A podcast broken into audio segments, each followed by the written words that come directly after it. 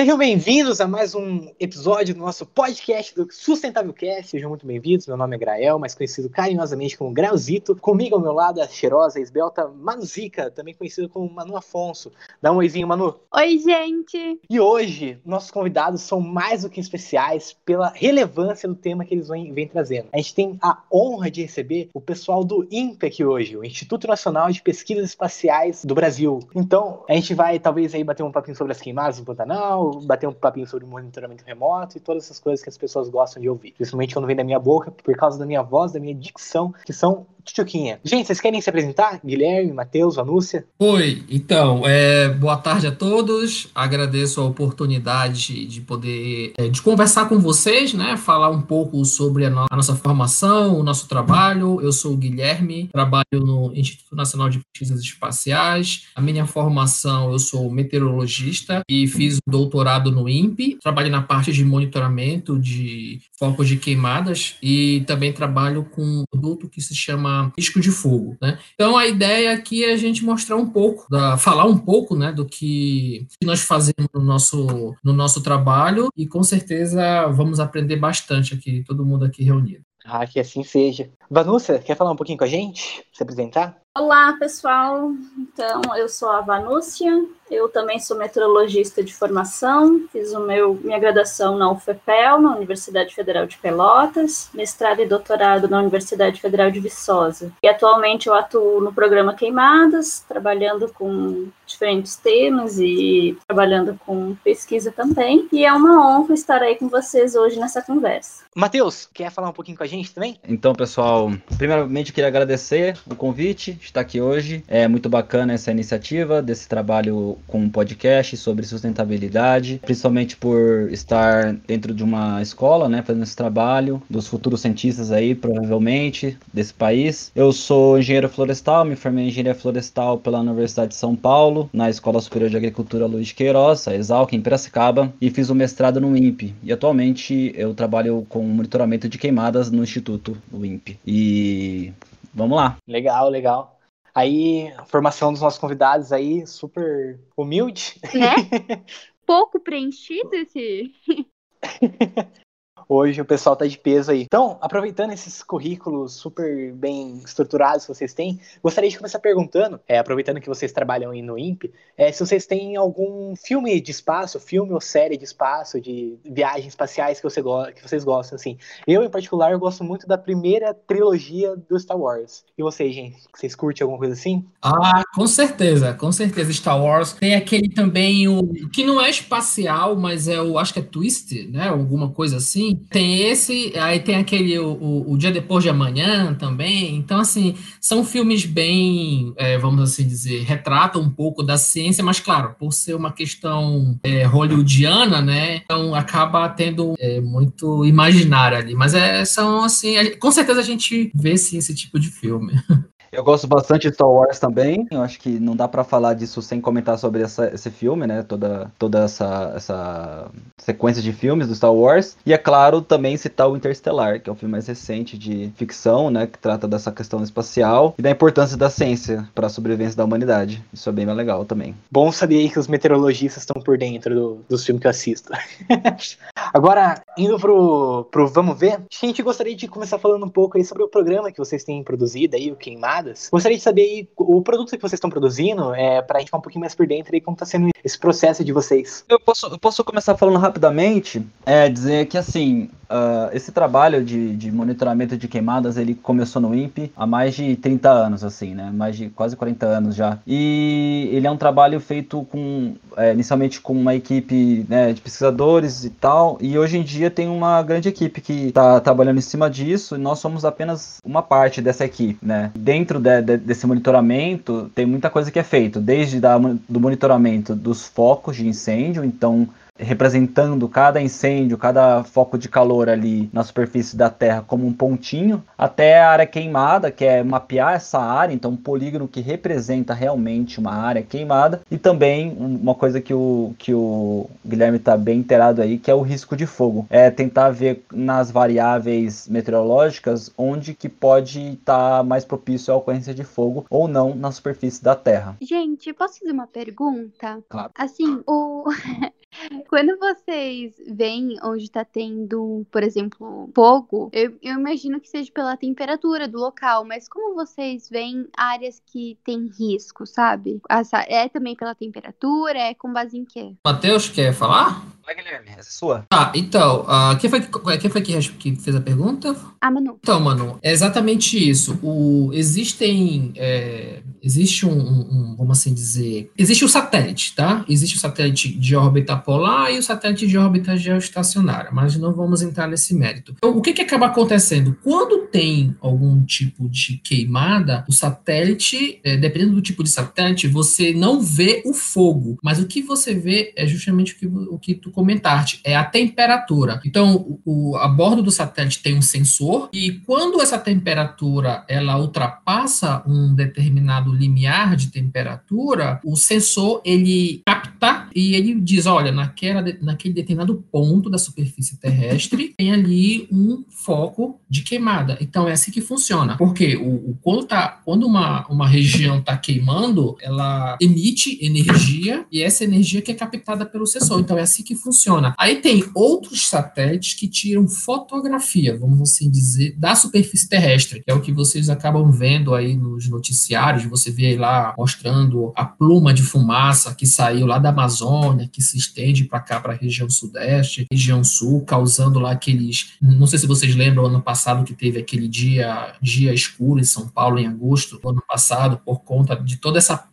essa fuligem, esse material particulado que vem é, da, da Amazônia para cá, para a região sudeste. Isso interage com a, com a radiação. Então, ele, essa poeira, vamos assim dizer, esse lixo da queimada, ele não permite que o Sol chegue à superfície. Então, a camada abaixo, que seria a superfície até essa camada, ela fica escura. É o, o efeito mais ou menos parecido de uma erupção vulcânica. Né? Então, você tem a erupção e a, a, a radiação solar não consegue passar. Então, é, é mais ou menos isso que acontece. Então você consegue ver a queimada pela emissão de, de, de energia, de calor que ela emite, o sensor a bordo do satélite capta e ele identifica, olha, naquele ponto ali da superfície terrestre tem um, um foco de queimada.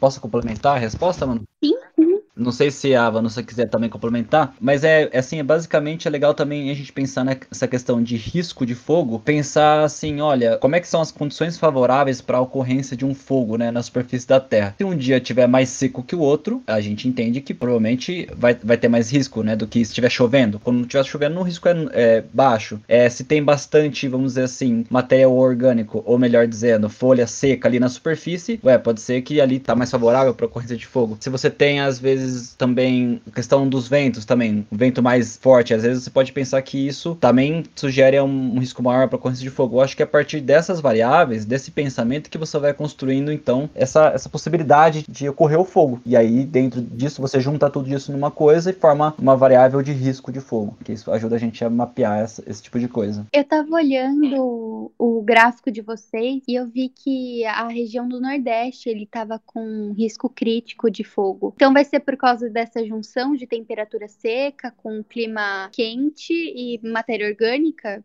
Então, uh, nessa época do ano, nós estamos entrando numa transição da estação seca para a estação chuvosa. Tudo na região do Nordeste, a gente ainda tem um clima mais seco, então a tendência é que a gente se tenha mais concentrações de queimadas nessa região. Com o risco de fogo, você vai ver um risco mais alto do que, por exemplo, na região centro-oeste do estado, do, do estado não, do Brasil, desculpa, que em comparação com a região do Nordeste. O que acontece é que que, como nós estamos entrando numa, numa estação mais chuvosa nessa região centro-oeste, central do Brasil, e o Nordeste ainda está em condição de seca, o risco que leva a consideração variáveis meteorológicas como precipitação, temperatura e umidade, tende a elevar o risco comparado com outras regiões. Mas Guilherme pode complementar. Isso que a, que a Manu perguntou é, a região Nordeste ela já vem de um período de seca há muitos anos. E esse risco de fogo que a gente calcula, que a gente gera, que é o produto que você viu, ele leva em consideração o histórico da chuva, a temperatura, a umidade relativa e o tipo de vegetação que é predominante. Naquela região ali, o tipo de vegetação é uma vegetação mais rasteira, é uma vegetação mais fácil de ocorrer uma queimada. E só lembrando, é, esse risco de fogo, ele, ele só te dará um indicativo indicativo de que pode ocorrer uma queimada. No Brasil, particularmente, as queimadas elas são de origem antrópica, ou seja, é o homem que vai lá. Mesmo que você tenha toda essa condição mais seca, temperaturas elevadas, baixa quantidade de chuva, ainda assim é o homem que vai lá e toca fogo. Então, por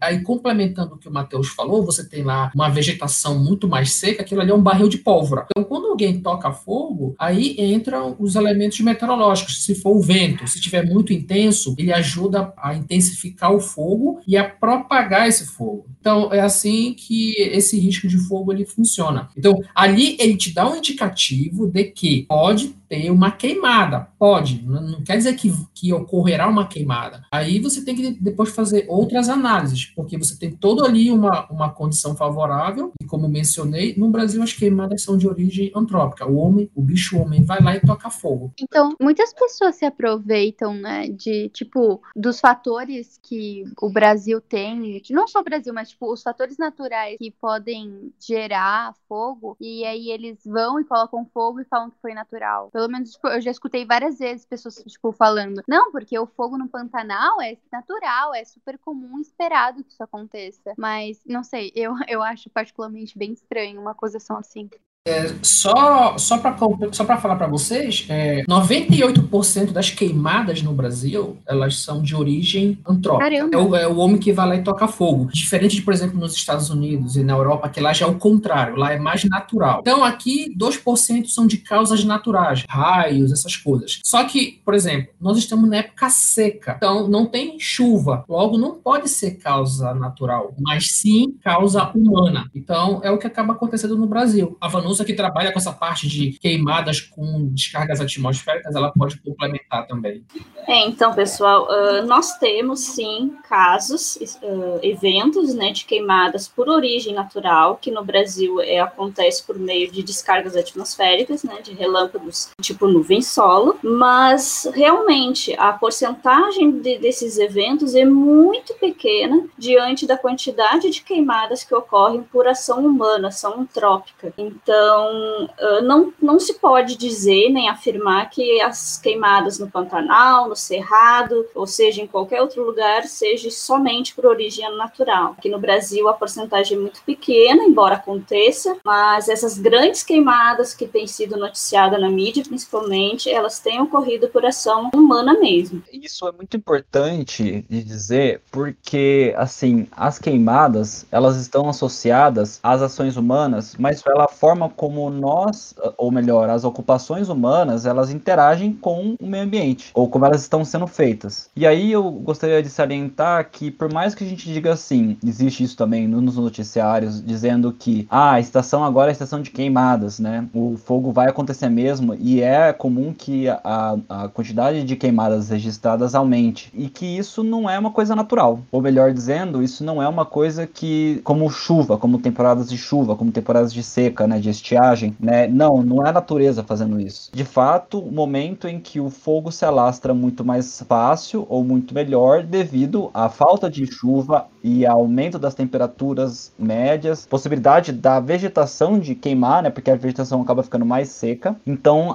o fogo aumenta porque o fogo, é, a, o registro das queimadas aumenta porque o fogo se alastra mais. Por mais que a gente diga o seguinte também, ah, mas a vegetação, às vezes do cerrado, do bioma cerrado, é uma vegetação que está adaptada ao fogo, etc. Né? Então é uma coisa que é comum de acontecer. É, a vegetação ela pode estar mais adaptada, né? Mas isso é um processo que não é por conta disso que ela precisa do fogo, ou não é por conta disso que a, a, o bioma ele depende da existência do fogo e que esse fogo é natural e que precisa acontecer ali. Muito pelo contrário principalmente na proporção, né, que está ocorrendo, por exemplo, no Cerrado, no Pantanal. Exatamente. Então tem essa questão de proporção, né, da dimensão que o fogo está tomando. No Pantanal, o que, tá o que aconteceu esse ano lá foi uma coisa extremamente anômala. Não é comum, não deveria acontecer dessa forma, e os prejuízos é, ecológicos e ambientais e por consequências prejuízos econômicos também são vão ser já são né enormes enormes. Ah, falando em noticiário queria entrar mais ou menos nesse ponto queria fazer duas perguntas para vocês. A primeira é tipo assim ultimamente eu, sei lá em rede social em conversa de amigo eu tenho ouvido bastante informação sobre as queimadas assim. E alguns dizem isso que vocês falaram de que as queimadas são naturais que eu acho que vocês já responderam tal. E tem gente que fala que tipo é, que o Brasil ele é o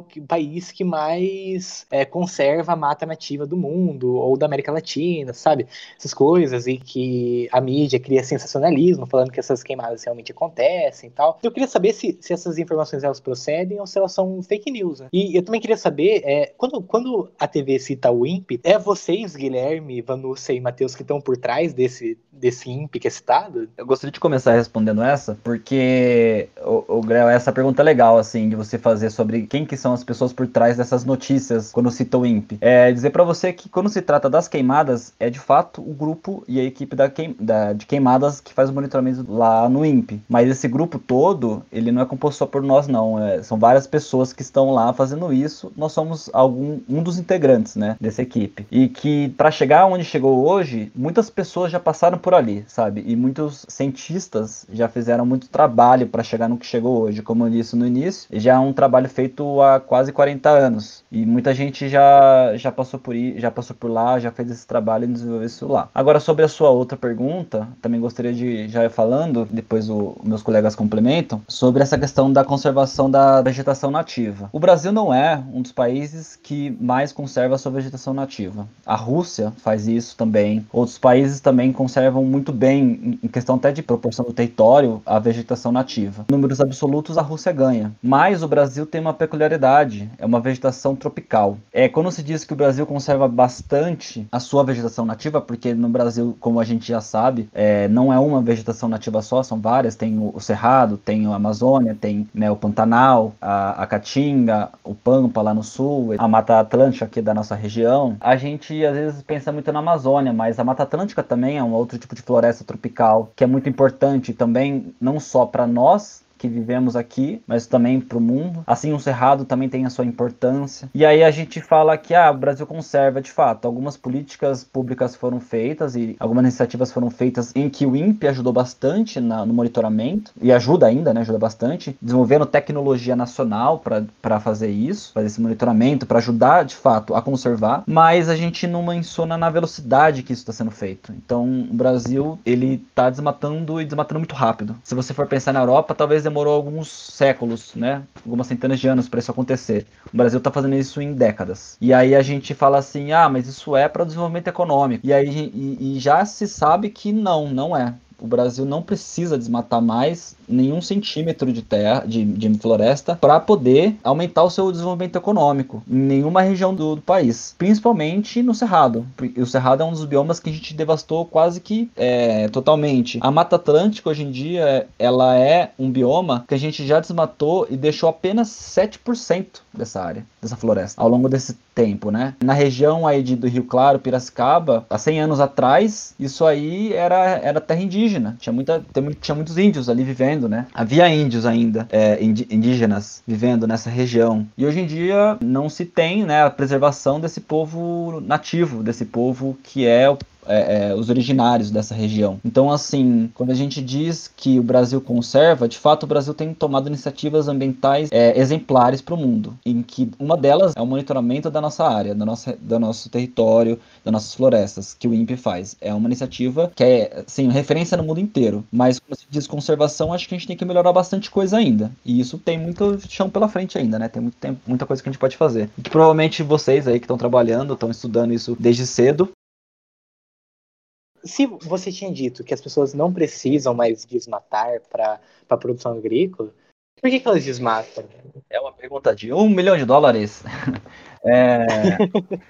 Assim, tem muitas coisas, Gael, para a gente discutir sobre isso. Assim, dá para a gente explorar muitas coisas que podem responder a sua pergunta. E uma das coisas que eu fiz na minha, no meu mestrado foi tentar analisar uma, um elemento que talvez respondesse essa pergunta. O meu mestrado foi, de fato, tentar ver como que, por exemplo, o mercado de terras, ou seja, pegar uma terra, comprar essa terra e vender essa terra como forma de ganhar dinheiro, porque isso é uma coisa que é feito, né? Tem a ver com essa questão de desmatar a terra, porque a terra acaba sendo um produto. Então, a pessoa olha assim, olha, tem uma terra ali, e se eu pegar aquela terra e vender, eu vou ganhar dinheiro em cima disso, ou seja, eu torno essa, essa terra uma mercadoria para colocar no mercado. Isso é um dos fatores que acontece principalmente na região amazônica, principalmente na região de fronteira, em que a agroindústria está avançando, querendo aumentar sua produção pelo aumento de terra, e aí as pessoas que estão ali, né, tentam falar assim, olha, eu acho que eu vou vender para essa agroindústria uma terra, então eu vou pegar essa terra aqui e vou vender para eles, então eu vou desmatar para poder falar que a terra é, é agricultável, né, é utilizável e passar para eles. Agora, tem muitos outros fatores, Grael, tem muitos outros fatores nisso tudo, não é só a terra, né? Então tem também, quando de repente começa a ter um boom aí na economia de preços de soja, por exemplo, das commodities que a gente fala, né? As commodities agrícolas, os produtos agrícolas. Começa a valer muito dinheiro, né? Para você produzir e vender isso vale muito a pena, então as pessoas começam a querer mais isso. Também tem outros fatores que é, quero aumentar a minha produção, sei lá, em carne. Tem outros fatores que estão associados a isso, que é, ah, aumenta a população na região, ou melhor, precisamos construir estradas para poder aumentar a logística ali na região. E aí por aí vai, né? Isso acontece, aí eu tô falando da Amazônia, tá? Porque é onde eu estudei e eu posso dizer melhor. Dos outras regiões do Brasil, eu acho que tem outros fatores que são mais complexos. E quando eu falo da Amazônia, eu também tô falando de uma região específica, porque a gente fala Amazônia é uma região muito grande, tá? E aí a gente tem que entender as diferentes regiões. Então, eu tô falando do sudoeste do Pará, né? É uma região de fronteira agrícola, que existe esse interesse interesses econômicos na região, é, de expandir a fronteira agrícola. Isso é uma coisa que todo o território está sujeito de acontecer. E aí é legal pensar também outro lado, Grael. Quando você comenta assim, por que, que as pessoas fariam isso, né? O que, que leva as pessoas a fazer isso, já que não precisa aumentar, é, é, desmatar para aumentar a produtividade? E aí me, me vem também na cabeça pensando, por que, que os índios, os indígenas que estão lá há séculos, não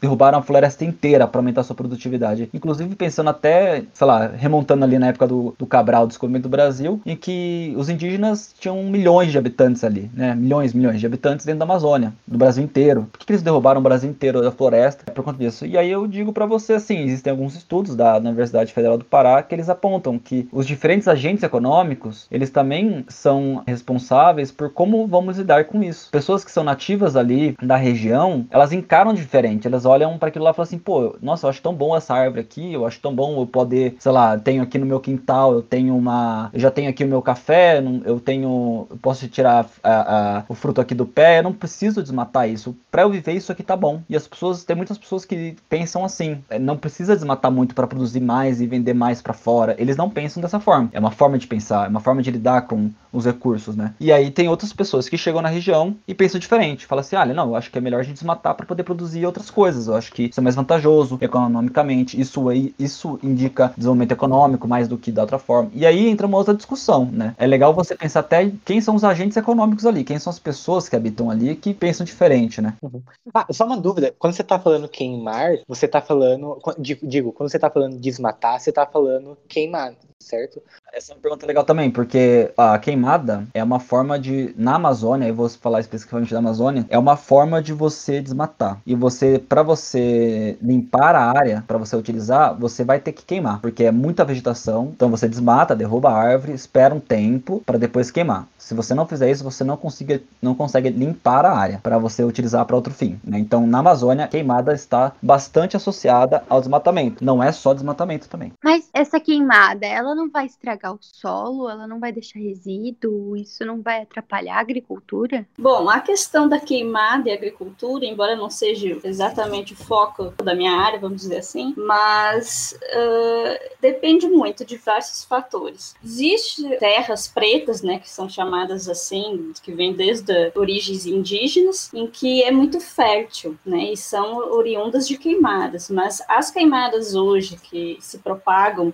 para limpar terreno, elas são mais associadas nesse intuito de limpar o terreno, desmatar aquele terreno para então entrar com uma agricultura, com uma área agricultável, do que exatamente uma prática de fertilização, uma prática de. é mais para limpeza. Ela, ela, pode fugir de controle, né? O que, o que acontece muitas vezes o pequeno agricultor coloca o fogo para fazer a limpeza da, da palhagem, né? Da, do resíduo de material orgânico que ficou da, da safra e acaba saindo de controle aquele incêndio que se torna né, uma, uma queimada de grandes proporções muitas vezes. Mas específico no, em relação ao solo, eu não sei se te informar exatamente, não, não, quão prejudicial chega a ser. Eu acho legal falar sobre isso porque você tem, assim, as práticas rudimentares de agricultura, é, existe uma prática chamada coivara. Essa prática, ela utiliza o fogo. Ela utiliza o fogo para queimar e, inclusive, incorporar essa matéria orgânica queimada no solo e aí, assim, deixar esse solo mais fértil. Então,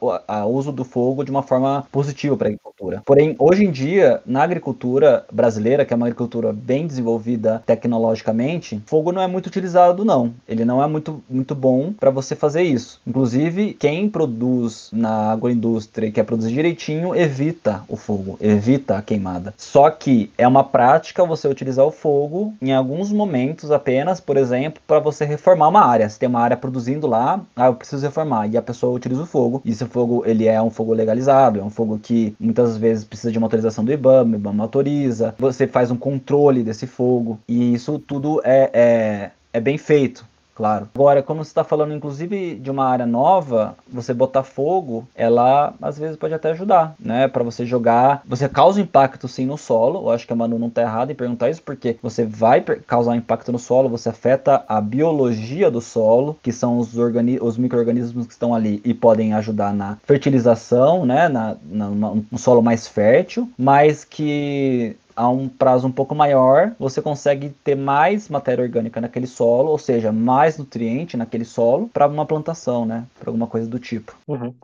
Então, o, o, jeito como que o fogo é utilizado no Brasil, ele, em teoria, o problemático não é essa coivara, o problemático é quando as pessoas tacam fogo para vender as terras e, e é, é, esse que é o problema, assim, que, que é tão discutido. É, eu acho que é bem difícil a gente generalizar assim, Grael, porque a gente generalizar assim dá a entender que todo fogo que acontece no Brasil é dessa forma. E é difícil de ter esse controle, ter essa noção, né, de como é todo fogo que acontece. É bem difícil. Isso é muito complicado, é, demanda um estudo detalhado, um estudo né, bem completo sobre isso. Porém, o fogo, quando ele sai de controle, ele é muito ruim. Então, assim, geralmente, fogo mal feito, né, que é às vezes é utilizado para, sei lá, é, às vezes é acidental também, né? Uma pessoa não quis botar fogo, mas coloca sem querer também. Acontece. Isso é importante dizer também. Tem fogo que acontece por causa acidental, né? Tem gente que às vezes está utilizando fogo para uma determinada atividade e aí o fogo sai de controle. Mas quando você está falando de o fogo para desmatar, né, é ruim. Não é uma coisa que a gente gosta. E isso acontece também no Brasil. Acontece também. Não é raro, não. Só para complementar aqui o que o Matheus está falando, mais para efeito de curiosidade, a gente é, vê muita notícia na mídia, seja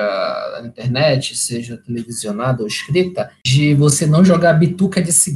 Bituca de cigarro, por si só, ela não causa queimada. Eu falo isso porque nós já fizemos experimentos de campo e não tem como pegar você pode fazer um teste. Se você pegar um cigarro e colocar numa folha, ela vai furar a folha. Mas como não tem energia suficiente para propagar no papel, ela queima e apaga ali mesmo, entendeu? A não ser que você queime uma fábrica de tabaco, aí é outra história, certo? Mas o, a bituca de cigarro, ela não, ela não causa queimada. O que acontece às vezes na beira das, da estrada, sabe o que é? Andarilhos. Andarilhos que param ali para comer alguma coisa, fazem algum tipo de fogueira e às vezes aquilo ali acaba saindo do controle. Em algumas situações, fagulhas que saem do escapamento do carro, aquelas brasas que saem. Mas o cigarro em si não, não. Já que fizeram estudos, mas nada comprovado e não tem como você fazer isso. A não ser que você fume toda a fábrica de tabaco e jogue e faça uma fogueira de bituca ali. Mas a bituca em si, se você passa ali, alguém passa com um carro e joga aquilo ali numa é, numa vegetação, não pega fogo.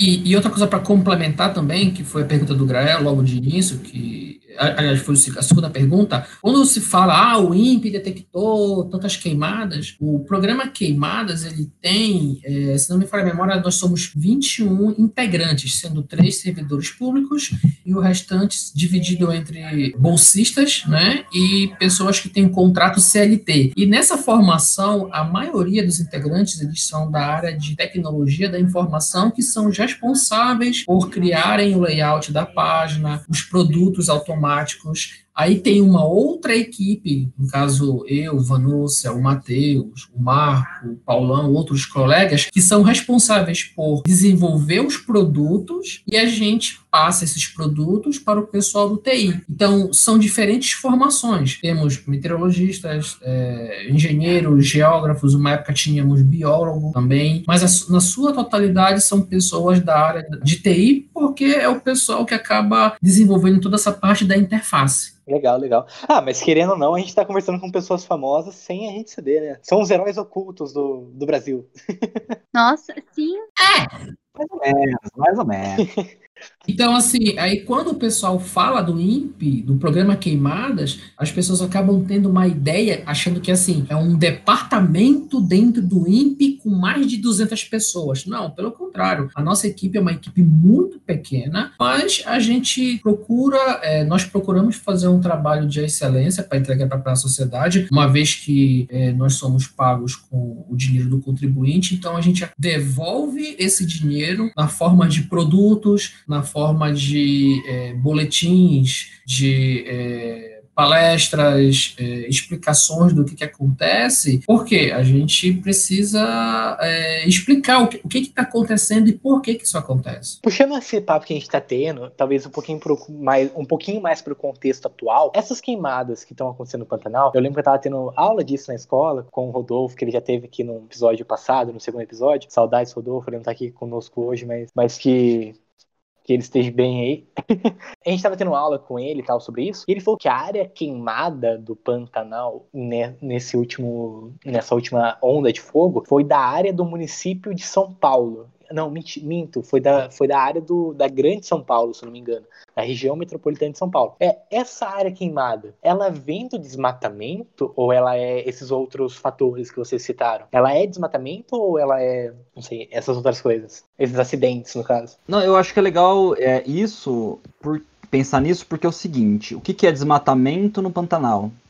É... é... desmatamento no sentido de. Perdão. É desmatamento no sentido de de para aumentar a fronteira agrícola, no caso. Então, é difícil saber as causas, ainda é difícil a gente saber, né? Assim, o que, que levou as pessoas a fazerem isso. É, é difícil de saber agora, nesse momento. Tem a, a Polícia Federal está investigando, tem muitas coisas acontecendo, né? Então é difícil a gente cravar o um martelo. Mas quando você fala assim, ah, é, é o processo de desmatamento do, do Pantanal que está gerando fogo, aquilo que eu estava comentando, né? Quando a gente fala de, de cada bioma é uma coisa diferente. Quando a gente fala de cada região do, do país é uma coisa diferente. E ali no Pantanal, o que acontece é que queimou.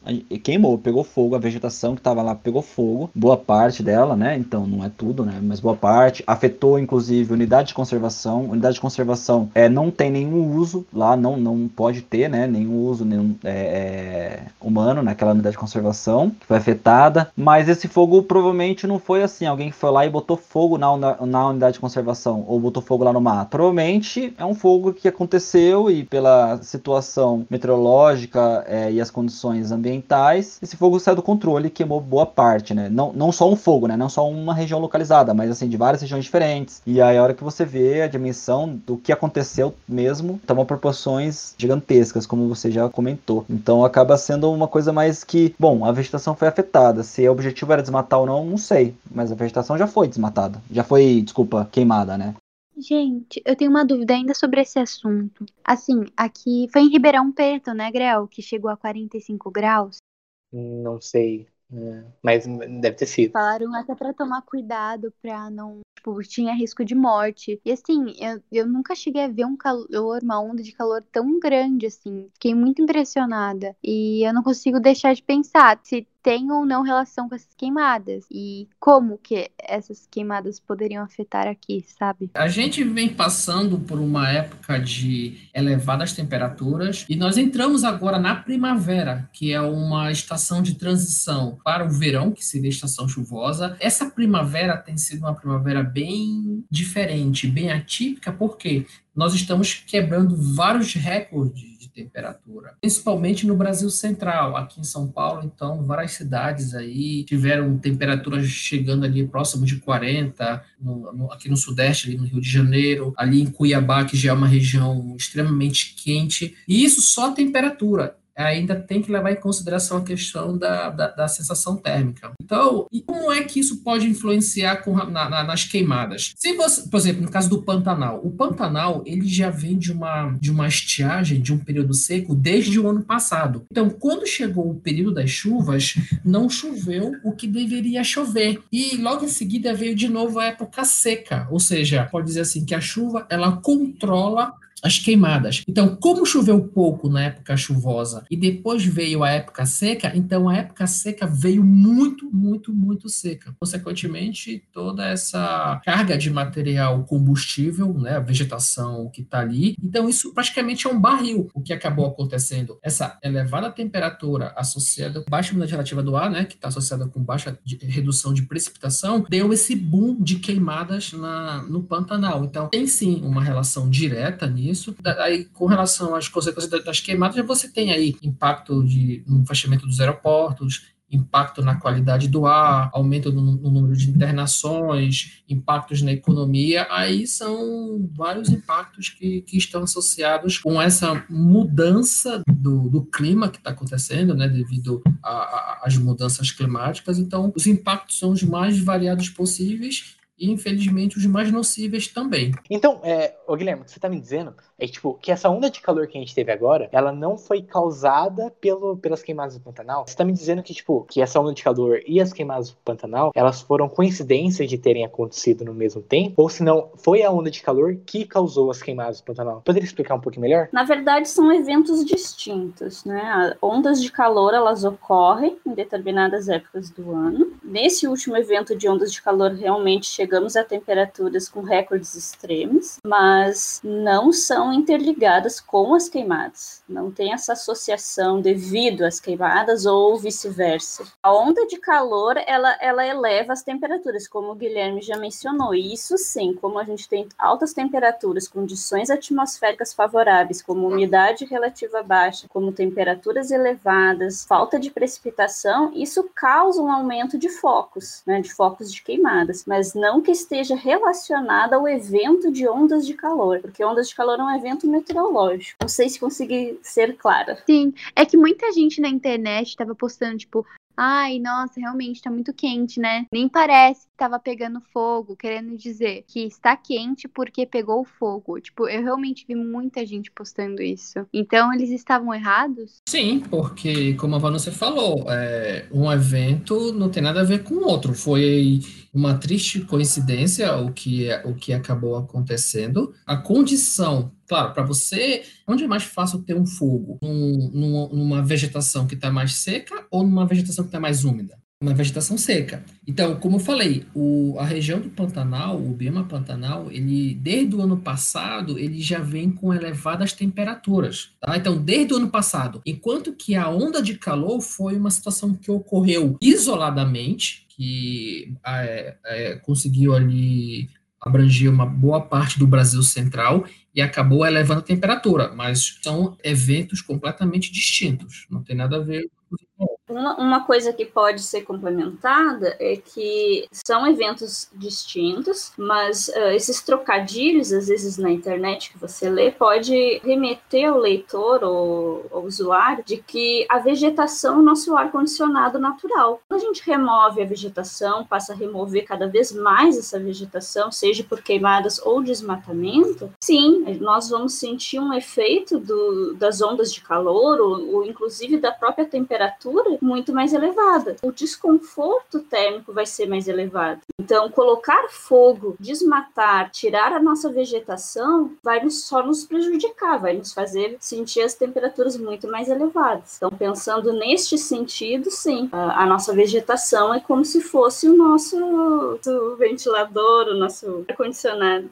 É, indo nessa linha, eu só gostaria também de falar que, exatamente como a Vanessa comentou, que a, a gente não consegue conectar diretamente, mas as mudanças climáticas que estão acontecendo uh, atualmente no mundo, elas são decorrentes da gente jogar na atmosfera é, bastante material orgânico, ou seja, queimar, né, jogar essa vegetação, esse carbono que está na vegetação é, lá na atmosfera, por meio do desmatamento, etc. E o Brasil, um dos maiores emissões de gás gases de efeito estufa do Brasil é por meio de alteração do uso do solo ou da cobertura do solo. O que, que seria a alteração da cobertura do solo? É tirar a vegetação nativa e desmatar isso, queimar, colocar outra coisa ali no lugar. Esse processo ele joga bastante carbono na atmosfera e essa, esse carbono na atmosfera está provocando as mudanças climáticas que tem intensificado os eventos extremos, como a Vanessa comentou também. Então, quando a gente pensa de fato na vegetação, a gente está falando assim, pô, tá acontecendo mais eventos extremos, não só de temperaturas elevadas, mas também de frios mais elevados, de mais intensos, de chuvas mais torrenciais. Aí os meteorologistas podem falar com mais propriedade do que eu. E isso tem a ver com as mudanças climáticas, que tem a ver, de fato, com a remoção da vegetação. Então, assim, o fenômeno foi isolado da queimada do Pantanal deste ano, mas as coisas no planeta não acontecem de formas isoladas, né? Coisa afeta ali e por aí vai. Que legal, é, acho que desconstruiu bastante ideia que eu tinha sobre as, queima, as queimadas no, no Pantanal e tal. É, eu acho que agora a gente vai começando a tomar o rumo pro finalzinho da nossa conversa, infelizmente. É lógico, do roteiro, se tiver mais assunto, a gente pode continuar conversando. Por mim, eu fico conversando aqui até amanhã com vocês, mas enfim. a gente já começando a tomar o ruminho, o caminhar finalzinho aí. A, a, coisa que eu queria perguntar agora é: aqui, aqui na, na região de Rio Claro, a gente tem um, a nossa, nossa vizinha que é Santa Gertrudes. E a Santa Gertrudes, ela é a cidade, se eu não me engano, com maior exportação de cerâmica do Brasil. Eu posso estar falando coisa errada, mas eu, eu acho acho que é mais ou menos essa linha. E, tipo, por causa da, por causa da indústria de cerâmica, a qualidade do ar em Santa Gertrudes é muito ruim, muito ruim mesmo. Tanto que existem estudos que estão sendo feitos agora que tem muita criança nascendo com deformação no pulmão, de tão ruim que a qualidade do ar lá tá ficando. Eu queria saber se, tipo, se as queimadas e elas têm alguma relação com, com a qualidade do ar. E se a gente pode acabar chegando em algum momento a, a emissão de carbono no, na atmosfera chegar a tal ponto que a qualidade do ar fique bem ruim mesmo. É, o que, que vocês acham? Oi. Então, é, vamos, vamos separar as coisas aí. É, carbono, ele está mais associado com a questão do aquecimento. É uma coisa. Quando você queima é, quando ocorre uma queimada, você emite vários tipos de poluente. Você tem material particulado fino, material particulado grosso, você tem sulfato, você tem. É... Tá faltando mais um aqui que eu esqueci. Então, dependendo desse tipo de poluente, ele vai interagir com a atmosfera ou com as pessoas. No caso particular das pessoas, tem o que eles chamam de material particulado é, fino, que é, o, que é o, o, tipo de poluente que afeta crianças e, e, idosos, principalmente na época das queimadas. Então, quando você tem uma queimada, você emite esse poluente na atmosfera, esse poluente ele é transportado pelos ventos, e esse poluente, por ser de um diâmetro é, menor do que 2,5 micrômetros, a gente inala esse poluente de uma forma muito fácil e rápida rápida. O problema é quando ele se aloja nos alvéolos pulmonares, ele acaba gerando e desencadeia todo um processo inflamatório, entendeu? Então você pode ter náuseas, você pode ter dor de cabeça, você pode ter problemas, quem já tem problemas eh, do trato respiratório, quem tem asma. Então, isso tudo vem a agravar a qualidade do ar. Eu não sei se vocês lembram quando começou a questão das queimadas em São Paulo, que a saíram vários estudos sobre a qualidade do ar, e é, você conseguia ver os prédios bem definidos, porque você tirou aquela camada de. Não tinha carro na rua circulando, então, consequentemente, a qualidade do ar melhorou de forma considerável. Então, essa exposição que a gente fica a, a esses produtos da queimada é, é consideravelmente muito nocivo para a nossa saúde. Então, você ficar exposto a esse tipo de poluente durante anos, né, como você falou dessa cidade aí, Santa Gertrudes, essas regiões que tem a, a queima da palha da, da, da cana-de-açúcar, essa fuligem toda que, que você respira, isso a longo prazo com certeza terá um, um efeito maléfico na saúde humana. Legal essa pergunta porque levanta a bola também para a gente falar sobre um outro produto que o Queimadas faz, que é o CISAM, que é o Sistema de Informações Ambientais Integrados a, integrado à Saúde, que tem essa iniciativa de fato de integrar esses dados meteorológicos e dados de queimadas para ajudar a entender mais sobre os problemas de saúde é, nas diferentes regiões do Brasil. E isso foi feito com parcerias com a Organização Pan-Americana da Saúde, né, Ministério da Saúde, do governo federal. Então isso foi feito em 2019, 18, 19, e aí agora está lá no ar esse sistema também. É um site que vocês podem acessar lá se quiserem ver. Que de fato, a queimadas, como o Guilherme já falou, pode interferir na saúde e na qualidade de vida das pessoas, né? Esses esses impactos da queimada pode são de fato problemáticos para a saúde. Mas é, é, mais nesse sentido mesmo. O problema das queimadas,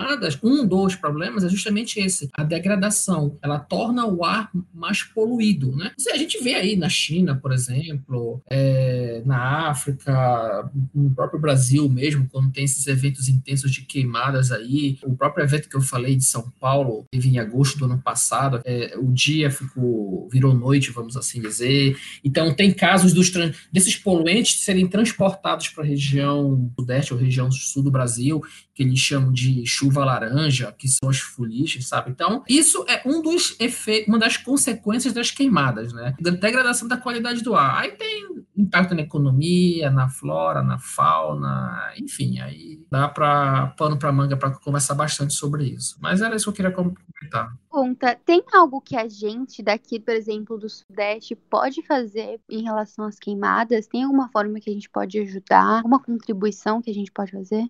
Se interar sobre essa questão na região. Eu acho que é muito importante, a gente pensa muito no meio ambiente, aí quando a gente fala do país, no Brasil, a gente fala da Amazônia, a gente fala do Pantanal, mas a nossa região é uma região muito rica também, ambientalmente e ecologicamente falando. É uma região que tem dois biomas, tem o Cerrado e tem a Mata Atlântica. Você tem uma, um parque estadual da Serra do Mar que fica pega uma boa extensão ali do litoral e é muito interessante para conhecer um pouco mais. E também entender como essas queimadas estão afetando os nossos ecossistemas aqui. Nós temos queimadas que acontecem aqui, e aí, por conta de não ser uma, uma coisa tão chamativa, como é na Amazônia, como é no Pantanal, a gente acaba esquecendo de monitorar o nosso estado, a nossa região. E isso é possível através do site do, do, do INPE, do Queimadas, do programa Queimadas do INPE, né, o BD Queimadas, você consegue acessar qualquer região, qualquer município e acompanhar isso. Para a gente entender um pouquinho melhor como isso acontece, é ver o que já aconteceu e como tem sido é, lidado com essa, como tem sido feito, né, como tem sido lidado a mitigação desses impactos das queimadas aqui na região. O estado de São Paulo é um estado que ele está precisando recompor a sua vegetação nativa urgentemente. E recompor a vegetação nativa implica em, prote é, em proteger o que tem e ampliar né, essas áreas de cobertura florestal, reflorestando e evitando que as queimadas cheguem nessas áreas. Isso pode ser feito por diversas formas, mas a gente entende que as estradas e as rodovias elas têm esse impacto. Pode levar as queimadas para regiões que não deveriam ser queimadas, inclusive o cultivo de cana-de-açúcar, que é, é, em alguns locais pessoas ainda ainda utilizam né, o fogo para manejar cana-de-açúcar, que não deveria acontecer. Então, para você ajudar, é acompanhar mais de perto o que acontece na nossa região desde o município até o estado, até o bioma, né? E aí por aí vai. É, e lembrando que o ato de colocar fogo é crime, né? Crime ambiental. Então, ajudar como parte da sociedade na fiscalização, fazendo a denúncia aos órgãos ambientais do seu município, né, da sua localidade. Eu tava vendo uma reportagem de vocês de julho de 2019. E é o que o, o Matheus disse me lembrou a ela. Que assim, ele tinha comentado que quando a gente desmata, a gente vai estar tá aumentando a chance de pegar fogo. É, aqui eu até abri de novo, porque eu lembrei do que eu tinha lido e eu achei que faria muito sentido comentar. Se continuarmos removendo a cobertura florestal da Amazônia, estaremos potencializando a probabilidade de degradação das florestas remanescentes. E aí aqui a, a reportagem é sobre como o manejo sustentável ela pode salvar a Amazônia das queimadas e como o jeito que a gente desmata aumenta a área de exposição e isso faz com que aumente a chance de pegar fogo. E eu não sei, eu gostaria de ouvir sobre esse manejamento sustentável que a notícia diz. Muito legal isso, Manu, sobre essa reportagem que você falou. E assim, como que isso acontece? Por dois motivos. Se você já tiver a oportunidade de ir num, numa mata, numa floresta, ou se quem sabe você quiser fazer engenharia florestal na faculdade, você vai ter essa oportunidade de entrar numa floresta e ficar na borda dessa floresta. A borda dessa floresta você vai perceber que ela é diferente do que você entrar nessa mata e ir lá pro meio dela, lá pro bem no centro, assim, bem longe de qualquer borda dessa floresta. Você vai ver que a temperatura é diferente, que até a vegetação é diferente, que a umidade ali vai ser diferente. Então, a capacidade de uma floresta resistir a esses impactos, ela está muito associada também com a quantidade de borda que tem essa floresta. E a quantidade de borda que tem essa floresta, ela também está relacionada com um formato, porque se você pensar numa floresta como um círculo, ela é, tem uma borda lá que é a borda do círculo. Mas se você imaginar essa floresta como uma meba, assim, uma coisa bem disforme, cheia de reentranças, assim, ela vai ter um comprimento de borda muito grande. E isso aumenta, de fato, fato a,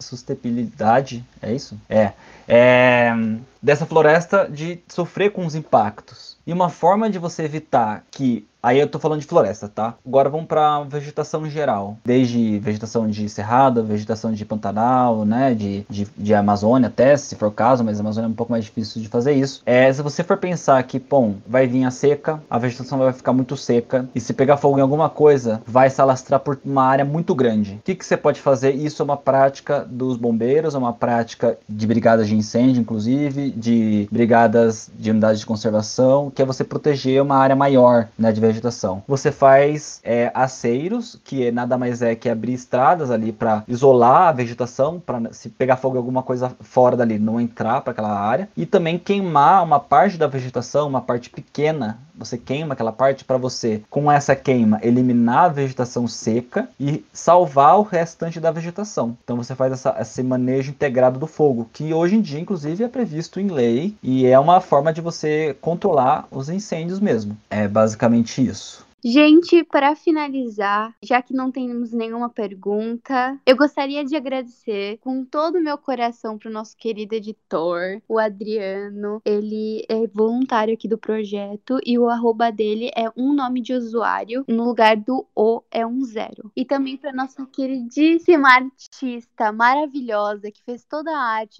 nosso podcast, Mariana Silva. Ela criou tudo, desenhou à mão. Ela tem uns desenhos incríveis na página dela. E o arroba dela é Rabisco Suave. Então entrem lá, deem uma olhada no perfil deles, porque é incrível. E também sigam o nosso queridíssimo que eles tentavam no Instagram para ficar ligado nas informações do nosso podcast. Agora a gente vai passar pelas recomendações culturais, onde nós perguntamos aos nossos queridos convidados o que eles têm para recomendar para nós. Pode ser ou não ligado com o assunto, desde que seja algo que vocês gostem muito e achem que vai acrescentar em nossas vidas. Alguém quer começar? Assistam ao. É... Ai, como é que é das redes que tá no. no... Dilema das redes, isso. Então, assistam muito bom, recomendo que assistam, vale a pena. Então fica aí a, a, a, minha indicação e claro, acessem o nosso site também para vocês entenderem um pouco mais como é que funciona é, essa questão da, da, das queimadas, como é o como é feito o monitoramento, não só do programa Queimadas, mas como o próprio site do INPE para vocês entenderem é, o que que o INPE faz, além dessa parte do monitoramento de queimadas. De repente vocês podem, sei lá, ir para lá fazer o seu mestrado ou o seu doutorado entendeu? Então, essa é a minha recomendação. Eu queria recomendar a série do The Boys da Amazon. Comecei a assistir esses dias e eu tô viciado nela porque ela é muito boa. E inclusive ontem saiu o último episódio da segunda temporada, eu ainda não assisti. Eu ainda, quer dizer, eu ainda não tô nesse episódio, eu tô chegando nele e é muito boa, eu queria recomendar aí porque eu achei muito divertida. É isso. Se você tiver menos de 16, não é para você essa recomendação, mas se tiver mais é para você.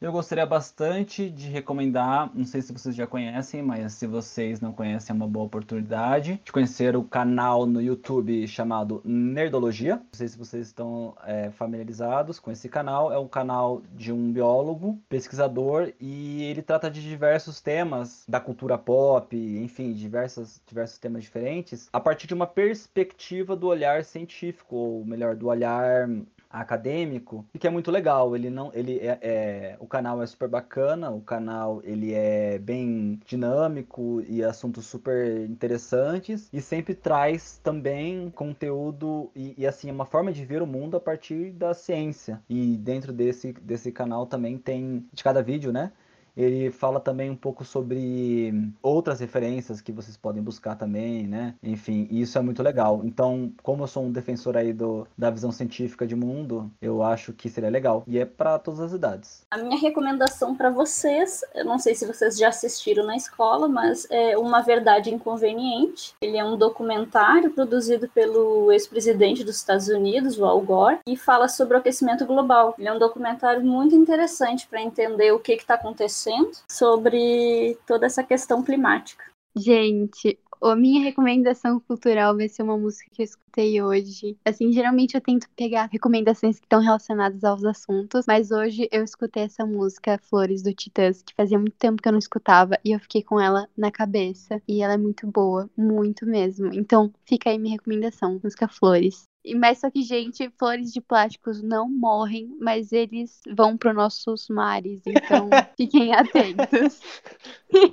Eu gostaria de agradecer do fundo do meu coração, assim, pela presença de cada um de vocês, tanto de quem tá aqui falando, tanto de vocês do INPE que disporam seu tempo para vir aqui falar com a gente, que vocês são super profissionais, com um currículo incrível, vindo aqui conversar com alunos do colegial que são curiosos, e eu acho isso muito lindo, sabe? Tipo, muito, muito lindo mesmo ver vocês dispondo a falar com a gente, mesmo, tipo, a gente não, não, não sermos muito grandes enfim, eu acho realmente muito bonito essa disposição que vocês têm com o conhecimento e passar ele pro próximo. E eu também quero agradecer a todo mundo que tá escutando aqui também, porque eu acho que assim, se não tivesse ninguém escutando, o projeto seria em vão, porque a gente precisa passar esse conhecimento para vocês e eu fico grata de vocês estarem dispostos a nos ouvir. Então, Ai, Manu.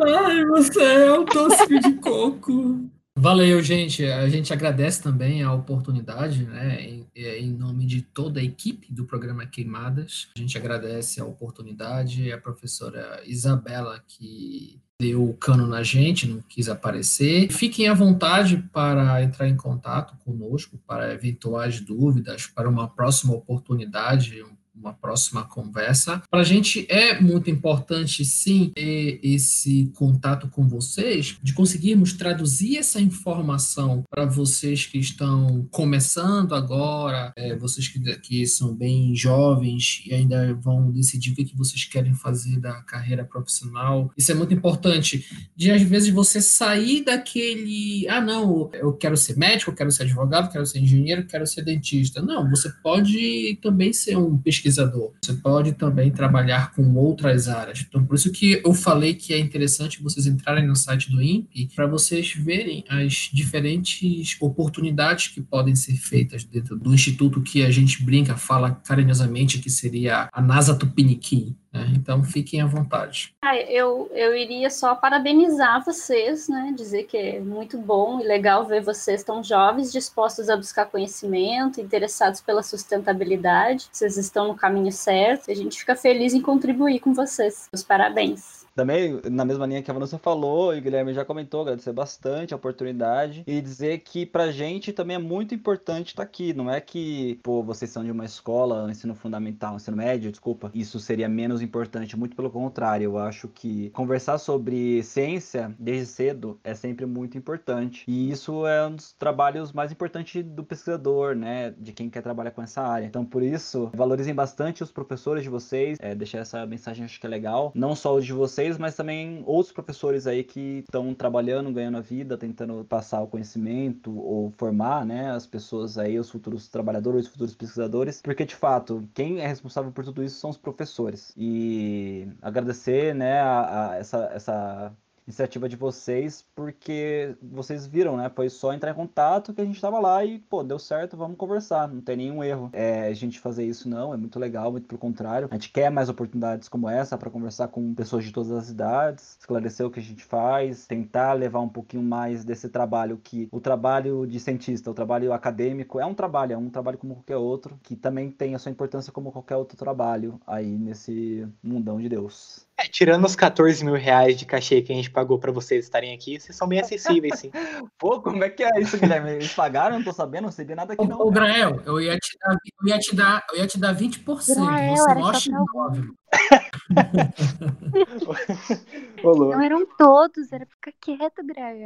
Tchau, gente. Beijão. Agradecer também do fundo do meu coração. Um beijo para todos vocês na nuca, para não ser muito íntimo. Quem quer fazer a última palavra? Ela é assim, a última palavra, sim. Ela acaba nessa palavra. Hakuna Matata. Acabou. Mas daí vai acabar no Hakuna ou no Matata agora? Porque são duas palavras. Hakuna não, Matata porque não é uma palavra na só? música lá fala... Então tá, Parango Tirimi Horo.